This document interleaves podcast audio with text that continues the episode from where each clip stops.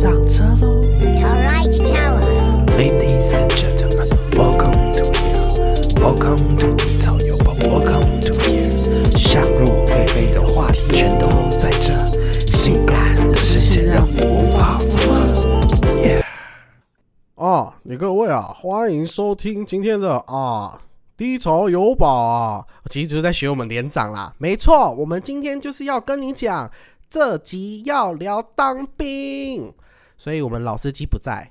因为老司机还没当兵，我每次讲到当兵的话题，他直接歘歘丢，然后说啊会不会很累哦？我心想说干废物，所以我跟你讲，这一集我请到我的同梯同袍洞幺六。Hello，大家好，我是洞幺六。我跟你讲，大家应该不知道什么叫，应该少数，尤其是女生都不知道什么叫洞幺六。我们跟大家解释一下，洞就是零，对吧？对，然后幺就是一，嗯，然后二就是两，因为它会就是有这种专业术语，让你以免就是听错数字啦。然后三四五六嘛，然后七就是拐，然后八就是八，九就是勾，然后一十呢就是腰洞，好不好？所以就是零到九就是巴拉巴拉巴拉巴拉，我也忘记怎么讲了。先跟大家科普一下，不然大家听不懂我动幺六的意思。对，动幺六就是十六号啦，零一六啊，啊，我是动幺动，所以呢，你知道当兵啊都会有那个编制，那女生一定不知道，一般通常听不懂。对女生听不懂嘛，一般呢就是十到十三个人左右，那一个排呢就是三个班，那一个连大概有十到十五个排，然后一个哎不对，一个呃对吧？一个一个营大概有四个连到五个连左右。OK，哦好，我觉得女生要睡着了，我们女生要睡着了。我要给她科普一下啊。哦，当兵是很累的，所以我们跟我们动幺六有什么关系呢？他就是我的临兵。对临兵或者说是同梯，我知道很多女生或是还没有当过兵的人，他们可能听不懂同梯的意思。对，我这边统一的跟大家解释一下，你还不知道科普？对，非常简单的跟大家讲一下什么叫同梯哦。当然我不是职业军人啊，所以呃，志愿役我不太知道。可是就义务役来说，嗯，好，各位女生听清楚了，同梯的意思就是那一年我跟友宝我们聊在一起，吃在一起，睡在一起，对连洗澡都要一起。真的对抢厕所的时候，对，这就是同梯的概念。很多女生都说啊，什么哪一梯哪一梯的我都听不懂。对啊，同梯就是很 gay 的感觉。对，好不好？而且什么样你知道吗？我每天中午十二哎没中午十二点半都会在厕所跟他相遇，因因为我们固定的时候就要拉屎。对，当兵不止睡觉时间很规律，操课时间很规律，我们连上厕所都会像女生那个来一样，渐渐的会越来越相同，你对，而且 这讲超好笑的，那第一间都不会有人跟我抢。大家，我觉我觉得跟男生去上厕所小便斗中间一定会空一间，那个概念很像。对大家都会很有默契的，就是虽然说要一起同样的时间想上厕所，可是我们都会稍微回避一下。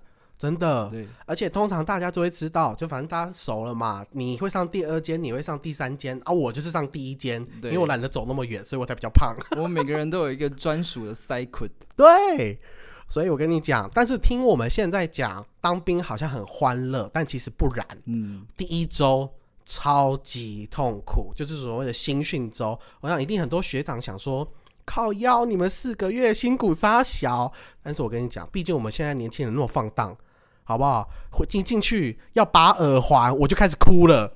我跟你讲，很多就是不管是在 YouTube 上面还是在 Pocket 上一聊当兵，就一定会有很多前辈或者学长说啊，你们四个月这么轻松，或者是会有当两年的说你一年的那么轻松。我跟你讲，这种东西是很主观的。当一个人强迫你做你不想要做的事情的时候，你就是会不爽。真的很不爽。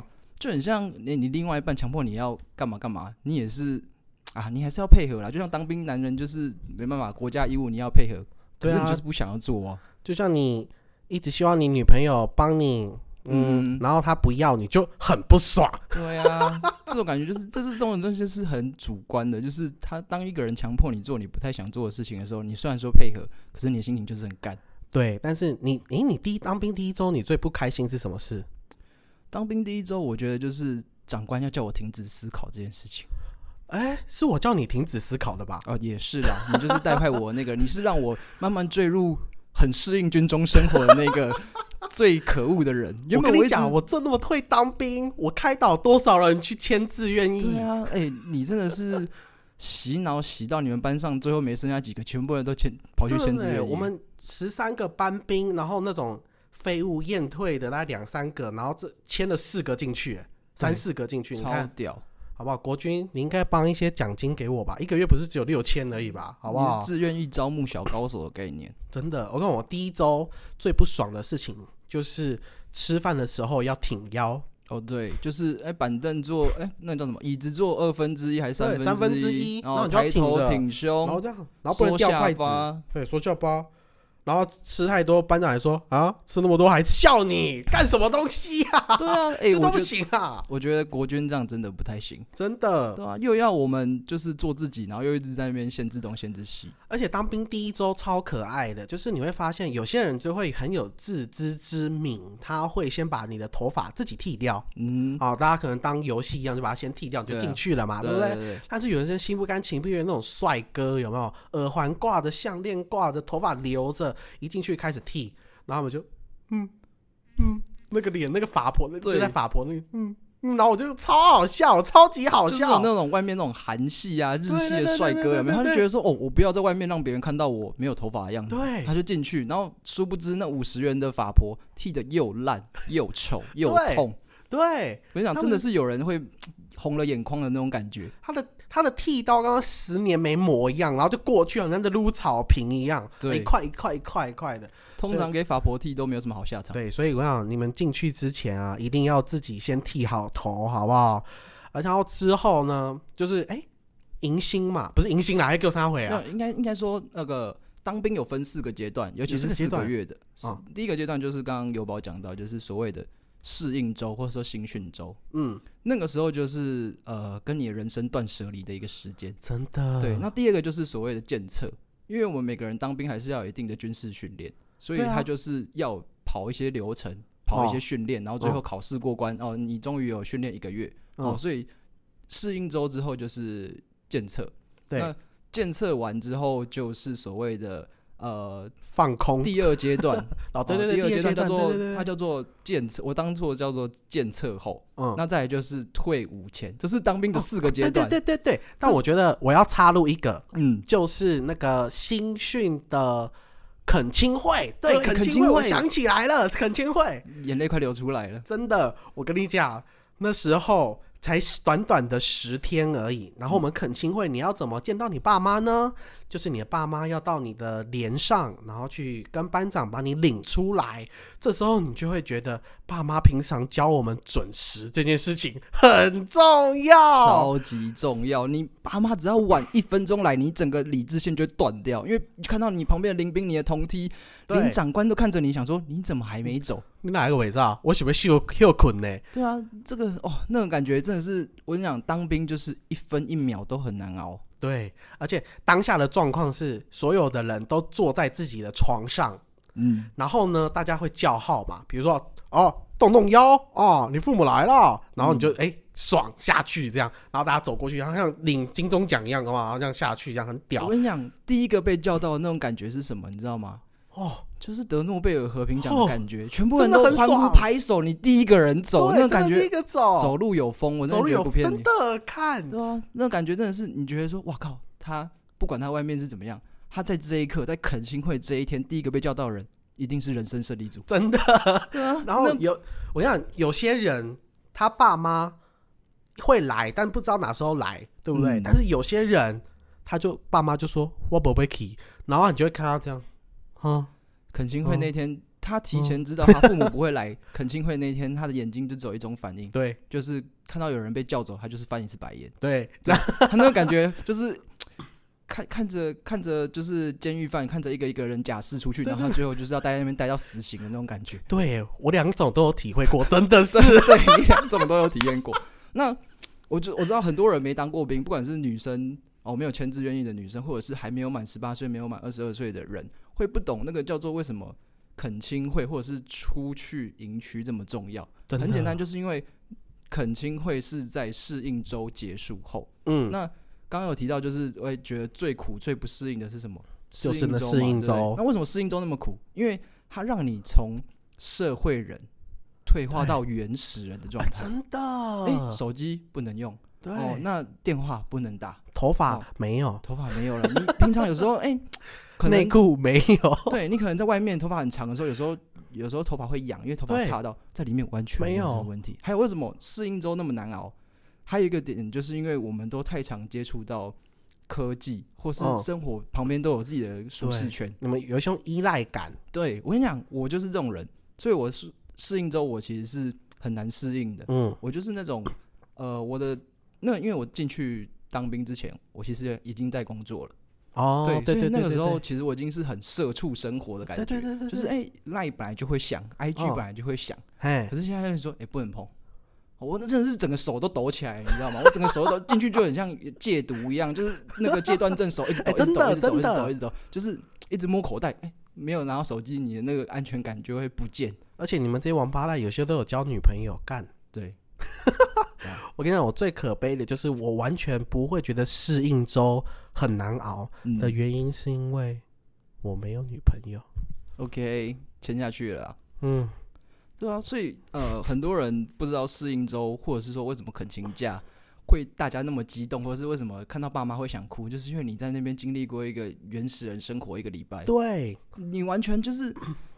呃，在外面你吃什么哦、用什么，你要去干嘛？上学或是上班或是玩游戏，你都是自己去决定你自己可以做的事情。进去就是，呃，什么都不要做。对，什么都不要做最可怕的是说，你也不要想什么东西，就是不要讲话，你就是坐在那边听就好了一。个口令一个动作。对，那个真的是我完全没有办法适应。就算我当兵当了四个月，要退伍之前，我还是还是没办法脱离适应。适应周，我一直在适应周的地狱里面。对啊，这你们就，嗯，我就是太会适应了。但是我觉得有一件事情我永远都适应不了，嗯，怎么是？就是 到最后大家中午啊吃饱饭都可以去玩手机、玩手游、嗯，打电话给女朋友。哎、我这个人又不玩手机，然后我又没有女朋友，然后那时候我就觉得说，干，大家都在打电话，没有打，好丢脸哦。我就打电话给我的那个死党，打接起来，他就说，哎，干嘛？没人可以打，看他直接戳破我。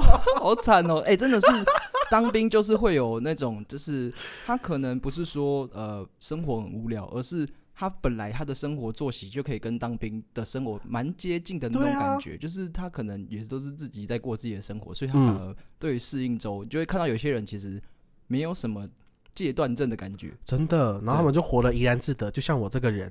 然后到最后无聊到什么，你知道吗？我就去莱尔富买一包饼干，藏在自己大通铺，就自己的床位下面，然后看着小说，每天在那边吃饼干。然后大家打完手机上来说：“干，难怪你会胖，靠腰嘞。我想当兵，呃，是一个调身体最好的时”间。真的，我那时候瘦了好多。它有两种，可能，一种就是你原本太胖的人，你进去当兵，你就会变瘦；对，你原本太瘦的人，你进去当兵，你就会变胖。胖。对，那感觉就是，哎、好像有个中医每天在叫你要吃什么，哦，你就只能吃那个军中的那个恶心的红萝卜炒白萝卜，哦，豆芽这个菜炒四季豆什么之类的，反正你就只能吃那些鬼东西。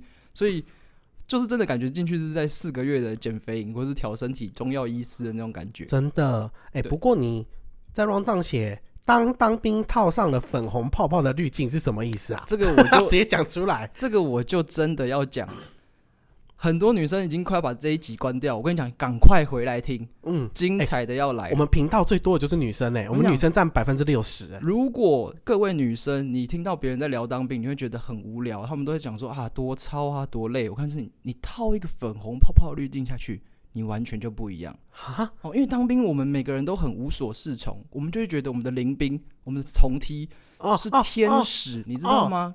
好、我们我们动辄就是肢体接触，更严重的还会有肉体碰撞的环节。对，真的，对，所以如果你套上了粉红泡泡，我跟你讲，那感觉都不一样。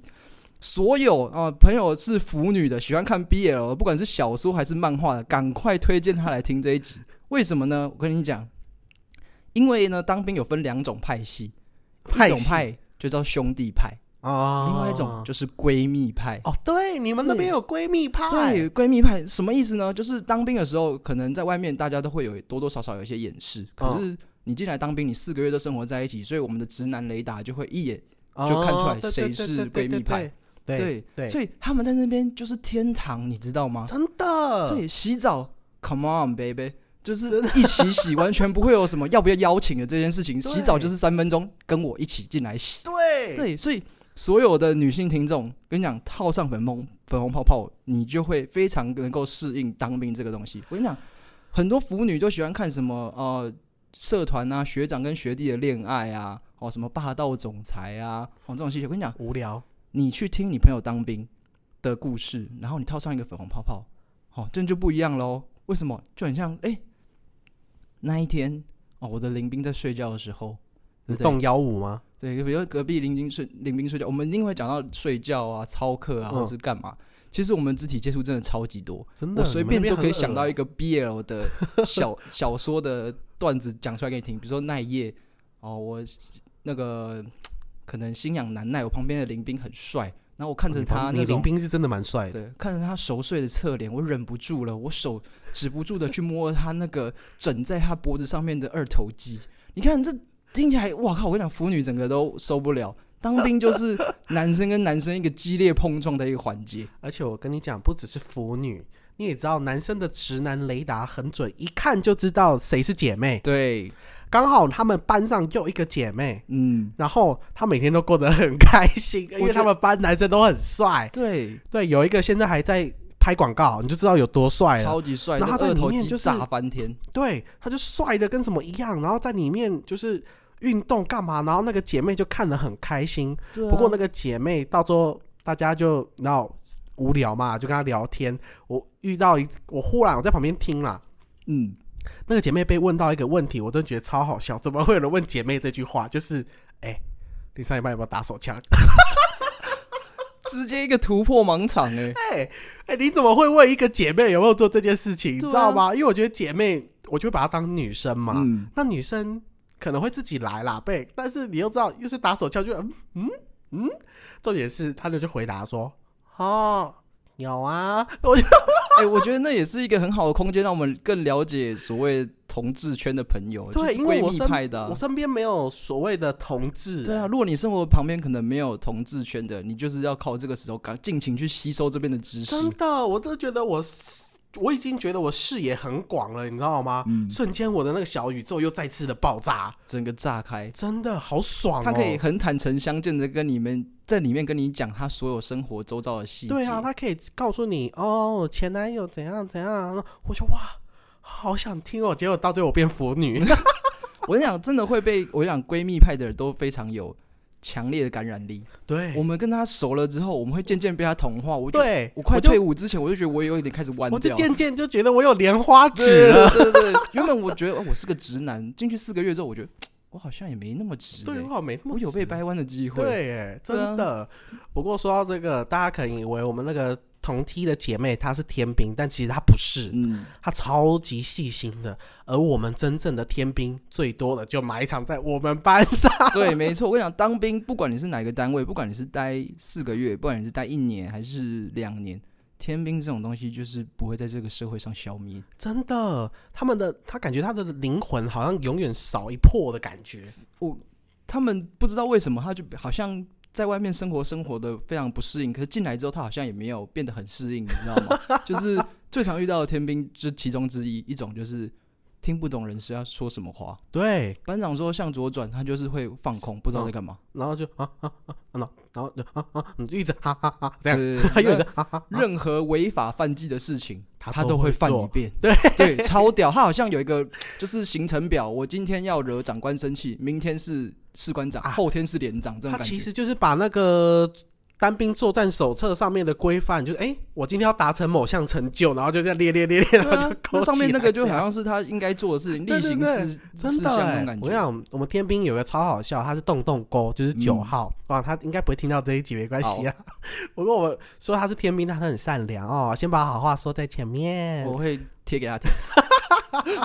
不要，拜托不要。OK，他超可爱的，他嗯怎样你知道吗？他进去的时候啊，我们就是要教军歌嘛，风和气，山河东，然后就班长就会这样唱，然后他他的通常我们的形式是这样子，班长唱一句，我们唱一句，嗯所以班长在那边风和去，山河东，风和去，山河东对对。对，你现在唱到这首歌，我现在已经头有点痛了。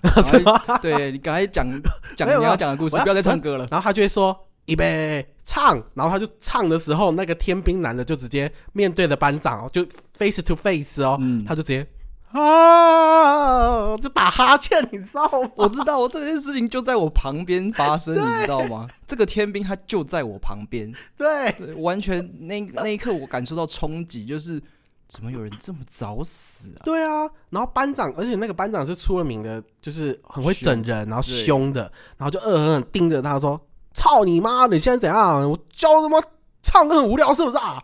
干自己唱！”然后就出去抽烟。其实我觉得他应该转到把柄啦，但是对，就是想就是这样子啊。他想借机教训他，因为他真的觉得那个真的太天了。对，真的太天了。当兵这种事情，就是你可能在外面你可以伪装的很好，嗯你可以跟不跟别人相处，或者是你可以怡然自得活在自己的空间。可是当兵这个集体生活，他的那个缺点就展露出来。真的，对，比如说有一件很好笑的事情，就是当兵的时候，呃，我们刚刚有提到嘛，就从社会人变成原始人，嗯，所以我们的娱乐相对减少，上课就是上课，操课就是操课，我们已经停止思考了，嗯，我们已经变成真的原始人，我们只会靠本能活动。所以嗯当一群原始人他没有了娱乐，哦，然后又很无聊的状态下，他就会找乐子。嗯，哦，我觉得现在听起来很多人觉得屁啦，怎么可能？我告诉你，就是会。的，这个故事就叫做丢石头。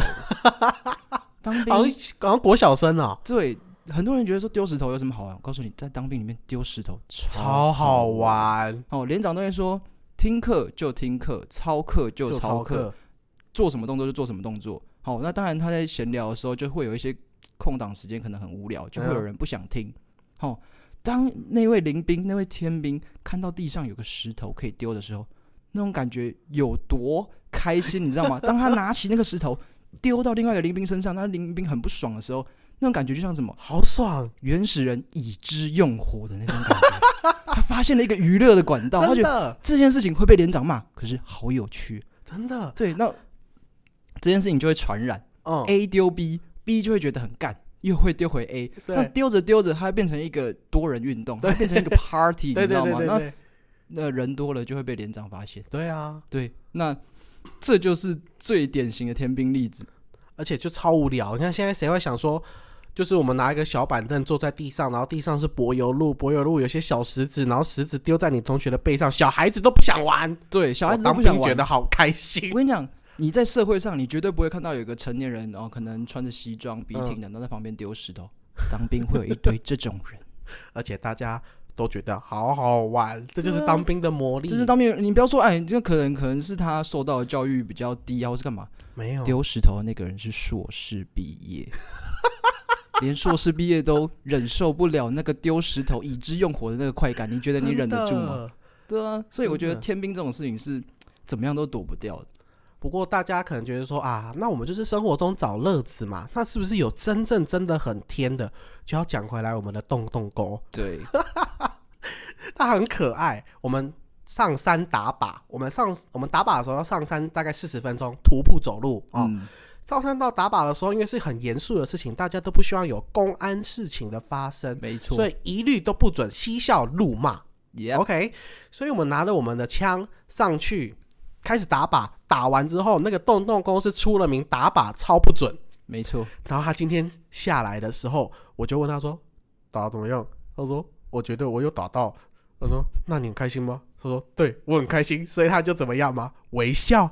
对，他就微笑，他在连长、士官长、营长都在的场合，然后再微笑。微笑，然后他就觉得他要打到，他隐隐藏不住他的喜悦。然后那时候我们在清枪嘛，要检查枪里面有剩余的子弹之类的。嗯，清枪开始清枪蹲下了，巴拉巴拉巴拉那些语言讲完之后，那个清枪官就问说：“你在笑什么？”他说：“报告没有，我就看到你他妈在微笑，还笑什么？”我说：“报告没有，我只是简单的微笑。”然后就笑给他看，你知道吗？他就这样，超级天的，他就笑给他看直接示范一次就非常找死，就是再重新示范一次。如果他说他到时候一直赖账说他没有，可能连长啊或者是长官也不想干他，因为想说对对让你飘对对对，这就掉算了。嘛。他还重复一次，就人家就说：“哎、你再讲一次试试看。”他就再讲一次那种感：“觉。我我只是微笑。”对，然后就笑给他看这样。然 后我在旁边我就傻了，因为我是动腰动十号嘛，嗯他就在我前面一位，对，那我直接刚 key，我又刚 key，然后下去之后，那个清枪官就下来跟我们连长打小报告，跟班长啊班班长，然后班长就直接臭干掉一顿。这时候他怎么样，你知道吗？他很激动的站起来说：“我没有笑，我是微笑。”然后大家都知道打靶这件事情很严肃，所以你的枪一定要指着天。没错，他就拿枪指着班长说：“我没有笑。我是微笑，然后枪口就指着班长的脑袋。”对，班长原本连长已经理智线断掉了，班长第二条理智线也断掉了。他就直接把他的手打下去说：“他妈想射我是不是啊对，可是 我觉得洞洞沟这个人就是特别认真，他其实不是坏孩子那种感觉，他就是是过于认真。？”嗯，对，那而且我非常能够理解为什么他有打中，他笑得这么开心。对，因为我我们是不同班，就是我是洞幺六，他是洞洞沟，可是我们嗯打靶会在刚好在同一排，对对对对对，所以他打的怎么样，我就跟他同时间打，我们是同时间打，然后嗯我们也会知道旁边的人打的怎么样，因为那个嗯声音跟靶子就在我旁边而已。其实我们在瞄准的时候都看得到林兵的靶子。为什么他有打到他会这么开心？很简单，通常啊，我们一次打个可能六发、十二发哦，哦，他全空，那可能还算是幸运的。嗯，我很常看到我的靶纸满靶之外还超过。对，洞幺六呃爆弹哦，那拿把那张纸拿回来，我不是打十二发吗？嗯上面有十六个弹孔，都他帮你打的、啊，都是他帮我打的，所以为什么他有打中他会这么开心，以至于他藏不住他嘴角的微笑，笑给连长看，真的是没办法避免了，我也他真的很开心。心。对啊，他原本都是零把零把零把拖把的，然后刚好看到哎、上面有一些子弹孔，我跟你讲哦，成就感爆干大。他这一辈子女生没打过靶不懂啦我，跟你讲，他当兵那一刻就是死而无憾，真的。他打靶就是他那一次就是巅峰了。他之，后之后就是一如往常继续拖把。但是他自从经历过这件事情之后，就就就算了，就就就应该说，他就比较安稳了。嗯，但是我跟他又同样做了一件蠢事。总是 就我们忘觉得哎、你忘记了？嗯，就我那天是考试哦，就是检测，然后要考打靶。哦，我记得了，我记得了我跟，你讲，我打靶就是准，好不好？嗯没什么，十十杠十，简简单单，简简单，单，拆枪清枪什么东西很简单，全部都背好了。嗯，我就怎么样，我就带了一本书上去看。没错。而且我这边要跟大家讲，哦，那本书呢，哦，有宝这个人你也知道，他不太可能带什么英文检定啊、日文检定啊，哦，什么多义对话书上去看，他带了一本轻小说上去看，我跟你，我跟你讲，我有想过，那不是轻小说不是，轻小说吗？我又准备两本，嗯，然后我原本要带轻小说上去看。轻小说的名字是什么？你知道吗？我忘记了。当不了情人就当敌人吧。我跟你讲，就算那不是轻小说，那个名字连长看到应该也会把你干飞。没有没有，我原本是要预计要带那一本，因为我那本哦看了有点入迷，因为里嗯面有一些你知道男女肢体的动作，比如说抓内内之类的，哦就你知道吗很向往的那些事。对对对，对对对对，你要我单身嘛，嗯臭宅。然后，但是我就带了一本，那个是在讲时空旅人，嗯比较有科学性的。哦，然后后来我就在看看到一半，我然后连长说你在干什么？然后我说呃呃爸呃小说啊，操他妈的，谁对你那边看小说啊？不要今天考试啊，你打很准是不是啊？然后就被骂，然后拿去给他看，我听起来就很窃喜，说好险我不是在听小对，说，而且不是在听小说，不然我觉得那个李志轩要断断个两三条。真的好险哦！嗯我真的觉得我很庆幸哎。可是其实嗯那时候其实我们好像讲的，好像班长或者连长都很坏，可是其实他们是遵守规定啦。对，其实他们人很好啦。当他看到你拿那一本是有点像科学读物的时候，他其实没有那么气，他只是觉得说，哦，这是其实是一个蛮正式的场合。那嗯平常可能他们比较放松，他对啊只是突然其实觉得啊，这次他可能也有点自责，他没有管到。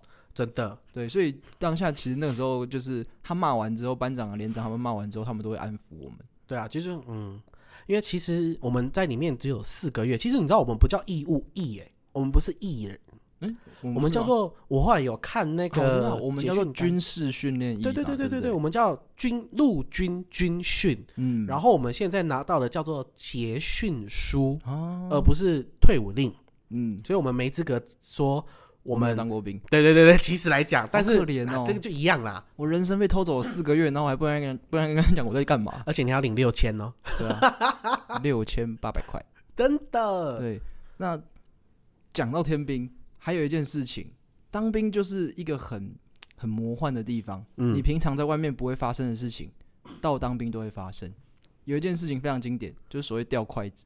哦，你平常在外面吃饭啊，或是在家里啊，或是在餐厅好了，你真的很少人看到有人就是筷子掉在地上对，。除非小孩子嘛，对，除非小孩子，那小孩子可以容忍嘛。可是我们这群社会人进去当兵之后，掉筷子的那个频率之高，频率超高，有时候就像铃铛一样，叮叮叮叮叮叮叮叮叮叮，真的，我跟你讲，叮哇，叮当，叮叮。当，我跟你讲，直它后面接一个接一个节奏下来，就可以当 B-box 来用。真的，那个节奏感知好，有人掉完马上捡起来之后，又再掉开始掉，就对，掉一只之外，就再掉第二只。对我真的觉得说，是不是因为我们是叫我们不要想事情，结果我们身体也放空了，还是怎么样？真的，而且大家可能觉得不知道掉筷子有什么，呃，应该说有什么大不了，嗯但其实长官对于掉筷子这件事情超级认真，他觉得怎样，你是乞丐是不是之类的，就是这种很认真的，他们觉得很丢脸，嗯因，为你会在大概五六百个人面前吃饭，没错，所以哪一个连掉筷子，他就觉得。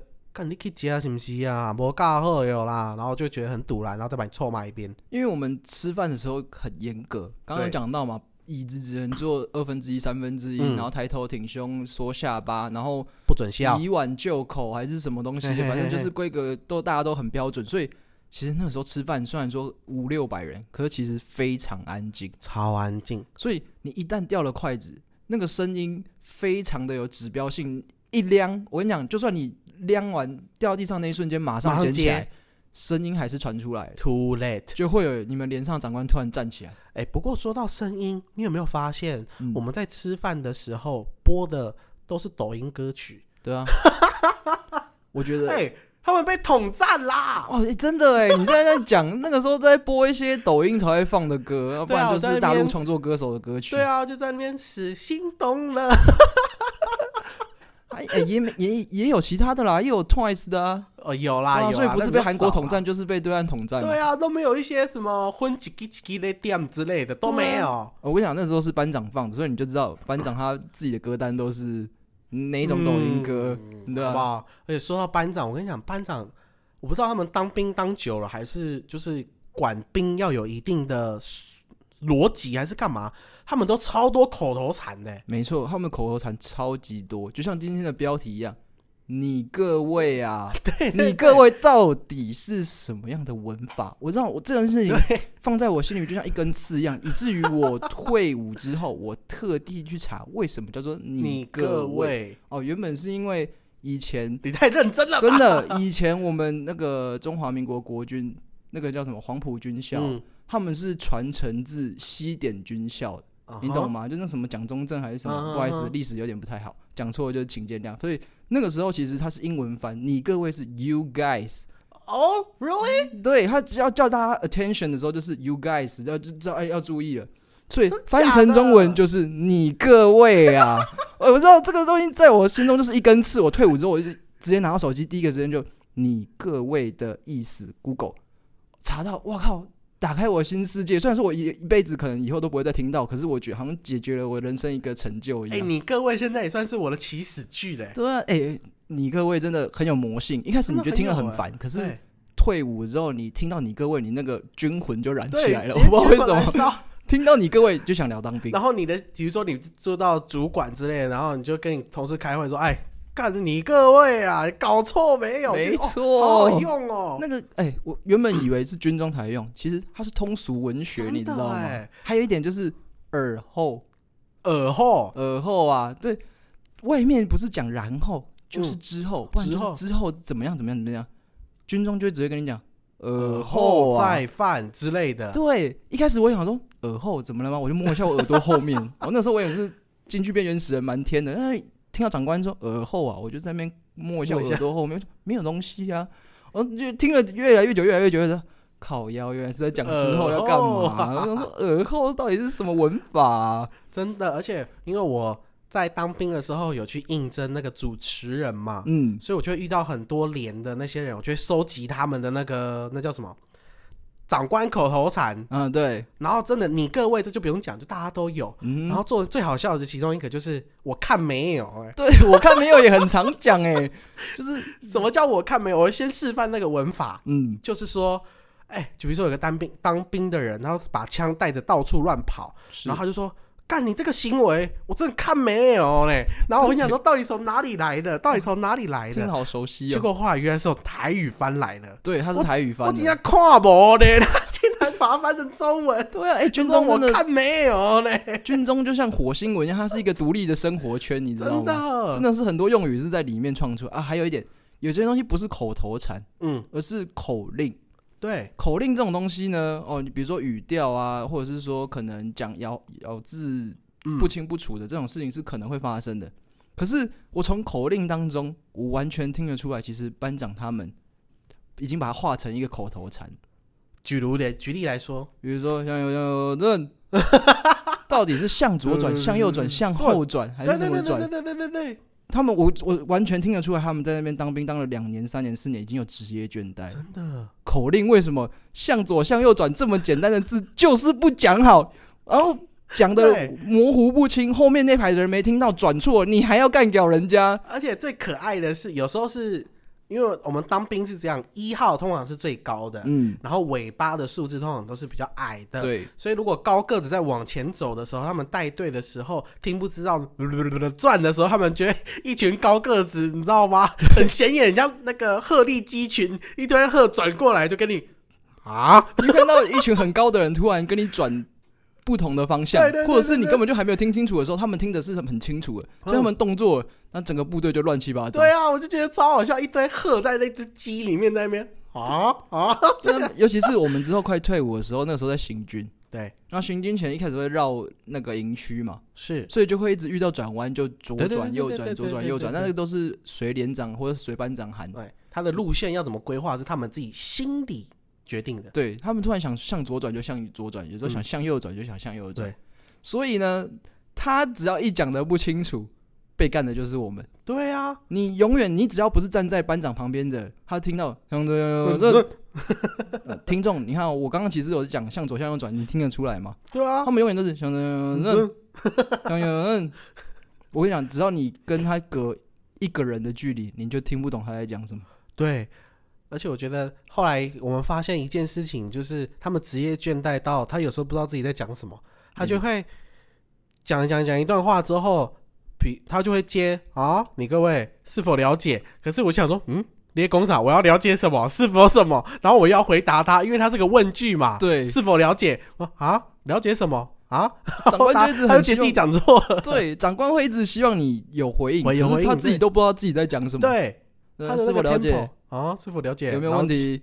有没有问题？啊，哦前面讲根本就没有什么，没有什么。没有，没有什么地方我需要回答他的。，对，他们好像就是职业倦怠到了一个极致之后，就很像有些人，比如说去做服饰店嗯，啊，喜欢都可以参考看看哦。讲到最后就会变成这样子。就 Seven Eleven 哦调看选看，不是这个是这个卖衣服的，调看选靠，最近我自己很喜欢自己有代价哦，对，这样讲话一话。开始说挑看选选看，后来就远远看远远看哦嗯，。对啊，对，，Seven Eleven 啊，完全就是职业倦怠，对啊，Seven Eleven 就是晚工一点点走哦。没错。看嗯，但是我们就是这么很快的过完这四个月，其实后面就渐渐适应了，然后大家也开始耍北兰，然后就日子过比较快，加上我们现在周休二日嘛，没错，对，然后每次回军营那种痛苦，那就不用再多言语了，那个 k i m o j i 真的是之差呀，我我觉得当兵的人一定都很有感触，就是会有礼拜五症候群，真的，就是礼拜五的时候会特别躁动，因为你知道你要明天早上要出营区了，可是当你踏出营区那个时候，你又得了另外一个病，对叫做要收假症候群。对你一踏出那个营区，你就想到一天半之后就要收假了。对，那个原本心情原本已经到最巅峰了，之后突然荡到最谷底，就是突然有人跟你讲说：“哎、一天半之后再见哦。”我那那个心情机车机车，对你原本是笑着离开营区的，然后听到班长跟你讲这句话的时候，你嘴角整个收起来，对，你完全感感受不到任何开心的气氛。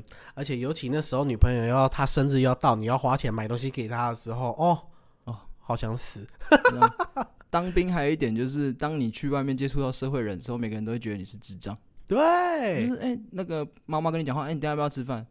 啊，你刚刚说什么？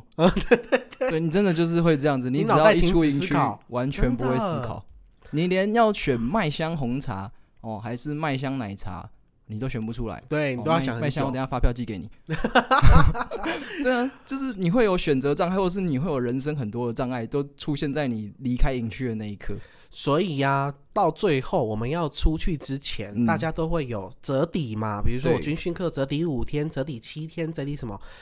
然后你要出去的前戏的时候，其实那时候你就会开始慌张了，没错因，为你出去的时候，你会不知道自己能做什么，嗯能要干什么。然后你看哦了不起，我就开始投履历啊，干嘛干嘛。嗯但我跟你讲，超级彷徨的，男人的第二大彷徨就在这时候了。没错，我跟你讲，就是四个月说长不长，说短不短嘛。天下没有不散的宴席。当那一开始进去，不管是适应周啊、检测啊，你都觉得很干啊、很累啊，哦，都不用思考，好像人生很废，你会觉得这件事情很没有意义。可是其实到你要退伍的那个时候，嗯你开始重新要慢慢的接触社会的时候，你其实会有很多感触。真的，就是这四个月，其实对于异男来说，哦嗯，当兵是每个男生的，就是可能责任嘛。嗯哦，你不能去避免，那我们就去接受它嘛。当我们接受了之后，我们感觉到它不同的那一面。其实对于嗯很多人来说，当兵是学生生涯结束到踏入社会变成社会人中间的一个衔接。是他那四个月就是让我们可以去好好的思考未来要干嘛。可能你平常出去外面哦，或者是你已经踏入职场了，你很少会有一个时间就是坐在那边什么都不想，就想想你未来想要干嘛。对，当兵那个时间真的是非常宝贵。真的，真的有一个时间，我不知道女生会不会有这种感觉，应该是很难。就是嗯，有一个人叫你什么都不要做，对，那你你就可以尽情的去思考你到底要干嘛。对。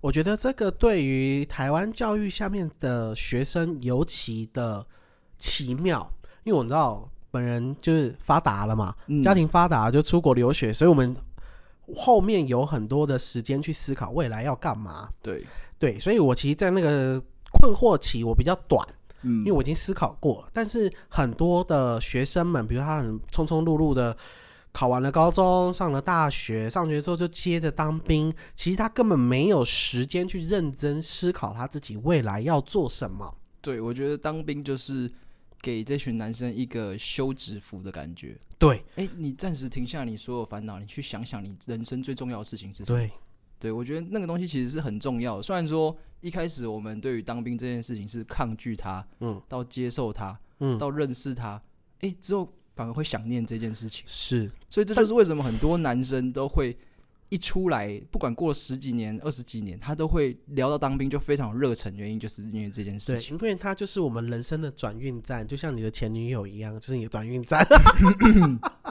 我不太想没有啦，聊这个部分，没有啦，没有啦，没有啦。我不太想聊这个部 我。不是说你的，我是说我的。没有啦，好没有啦，没有啦。对，所以我们现在我们的动幺六啊，它是你的职业是 HR，就是所谓的人资。嗯，人资应该要面试很多人吧？是曾经真的是算非常多了。对，那相对来讲也会遇到一些当刚当兵退伍的人吧？嗯，那你有没有一些建议给他们？就是呃，履历也好，面试也好，或者是他们思考的方向也好，你觉得有什么可以给他们一些建议，也给一些女生一些建议？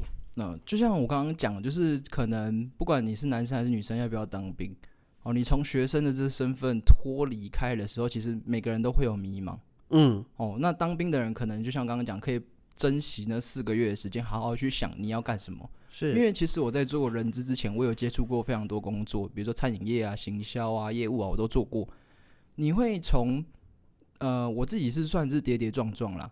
嗯我从很多不同的职业，然后可能不喜欢、不喜欢、不喜欢、不喜欢，再挑到现在这份工作。嗯，哦，那可能不是每个人都会那么想换工作，或是有那样的机会。对，所以有些人家庭环境比较需要自己的努力。对他就是一定要找一份工作做，他没有那么多时间可以好好思考。但是这个东西真的是最重要。我看过太多人只是为了生存来找工作。嗯，那不管是他表演的再好，他面试准备的再好，他讲的再有热忱，嗯，真的把他真的被他骗进来了。好了，你就会看到他其实只是装个样子而已。对，真的对于呃，比如说做人资，你真的对人资真的很有兴趣的，你真的会在做那份工作的时候非常不一样。是就像我们现在录低草油宝一样啊。没错。所以所以每个人真的都是要好好的去找一个时间去嗯思考。我不能说哦，我当面试官，所以我告诉你履历要怎么写哦，或者是要怎么样讲才可以讨好面试官。我觉得这种东西太 虚花，你知道吗应？该说太现在的人就是太多技巧性的东西，没错，我们也被教导很多技巧性的东西，而你真实的心这一块的部分，反而就变得薄弱或甚至不重要，你不在乎，你忽视了。没错，但是其实你们 HR、人资甚至老板面试你的任何人，其实如果他只看上你的技能，而不在乎你的心，你要如何在那边做的久呢？没错，就是当然了，我们应征的人都希望你是有专业或是你有热忱的时候才嗯来。那现在网络上啊，或是社会上很多都会把我们自己包装的很好啊，我们积极营营的去求一份好工作。可是我自己在做 HR 的时候，我看过太多了，就是可能诶上班上也上他绩效不好，那我们可能去做人资都要去做关心嘛，员工关怀嘛，嗯，他们都会跟我讲说，我做了这么久，或是我刚进来，我接受到压力之后，我才发现这个不是我想要的。嗯，对，那你人生中如果有这么多时间都是在做你不想要的东西，那不止累、烦哦，更是嗯浪费你的青春。是啊，尤其是男生，好不好？没错，所以真的男生当兵的时候，当然我们都会觉得很干很累，可是那真的是一个非常宝贵的时间，让你去思考。那四嗯个月、哦，这个这边大学长跟你们讲过，我已经跌跌撞撞哈。从我平常时候就很忙嘛，哦，就就算没事做，我也想说晚餐要吃什么，午餐要吃什么。那那些时间其实真的是很宝贵，让你去思考一下你未来到底要干嘛的一个很重要的时间、啊。一些零碎的时间，其实你都可以拿来利用啦，对啊不要浪费说只看那些 YouTube 或干嘛。但你可以听听低潮有宝，我不会介意啦。OK，好，但你可以听听低潮有宝，然后觉得太吵的时候关小声一点，想一下未来要干嘛。而，觉得 听到好笑的地方再打开来看，就是对啊对啊拜托，，我超可以让你们知道要干嘛的，好不好？啊拜托，算是大学长给大家一个建议啊，就是当然我们还没有尝试之前，我们可能都会迷茫啊、恐惧啊，或是什么样的情绪都会有，这都是很正常。你不用硬要说啊。我一定要找到一份非常高薪的工作，出去很有面子。没有，你真的要去思考一下，你到底想做的是什么？因为工作真的是占我们人生很大很大一个部分。你想，如果你二十二岁退伍之后开始工作，那你可能要工作到，如果你正常来讲啊，比方说你创业啊，或是嗯中了乐透，你可能要工作到五六十岁。对啊，如果以六十五岁做界定的话，对啊，六十五岁想要领退休金的这个年限来算的话，你活八十岁，你有四十年在工作。对啊，所以多可怜啊。我们不能说，哎，你一瞬间就可以找到你最想做的是什么。嗯，可是你，你不管是在工作的状况下，还是你现在在求职，还是你现在在当兵，还是你现在呃活得很悠闲，我们嗯都要时时刻刻的去思考一下，你现在这个位置到底是不是你想要的。对啊，没错。好啦，那今天就是我们大学长，好不好？大概给大家有用的建议了。对，OK，今天当兵呢，当然不单单只是讲我们当兵的日子，而是我们带给大家一些当兵以后，或者是我们在思考人生这个方面要如何去做转换。像当兵，它就是你人生当中的一些挫折也好，或者是不顺心的事情也好，你不能掌控的阶段也好，我想每个人人生都会有这么一段的经历。那我们要如何在当中的去适应？也许像有些挫折当中，你就是不能用脑，嗯，做就去做就对了。没错，你就是为了赚钱就去赚，但当你有能力、有时间到了，而去离开这个环境的时候，你也要掌握出你自己的勇气，嗯跨出那一步，好不好？去追求你的梦想。这是我今天低潮有宝太励志了啦，实在太不像我了。不行，我觉得这样太励志了。你们是 Apple Podcast 喜剧类一百六十八名，你们是喜剧类，好不好？喜剧类，我讲喜剧就是带给人力量的泉源，好不，好没？错。好啦，那我们今天的当兵啊，你各位啊，好不好？就到这里了。好，下次再见，是否了解？啊，拜啊。